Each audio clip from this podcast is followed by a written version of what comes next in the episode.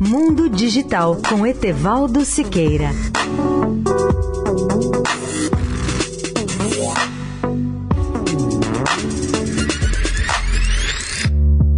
Olá, amigos da Eldorado. Relembro hoje um feito extraordinário da NASA ocorrido há 15 anos atrás. O pouso suave de paraquedas da sonda Huygens no dia 14 de janeiro de 2005 na superfície de Titã, que é o maior satélite de Saturno.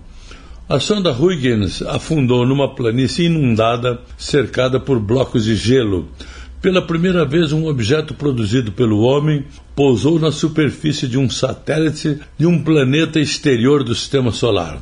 O nome completo da missão espacial não tripulada era Cassini-Huygens, enviada a Saturno e seu sistema de luas ou satélites. Como projeto conjunto entre a NASA, a ESA, que é a Agência Espacial Europeia, e a ASI, que é a Agência Espacial Italiana, ela consistia de dois elementos principais: o orbitador Cassini e a sonda Huygens.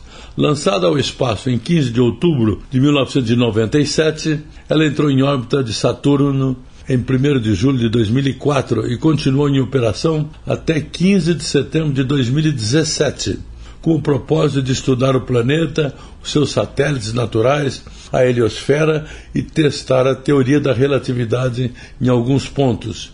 Entre as muitas descobertas da missão está a identificação de ambientes potencialmente habitáveis nas luas de Saturno, incluindo um oceano de subsuperfície de água e Encélados, se você tem interesse nesse tema, leia o artigo especial sobre a missão Cassini-Huygens no portal www.mundodigital.net.br.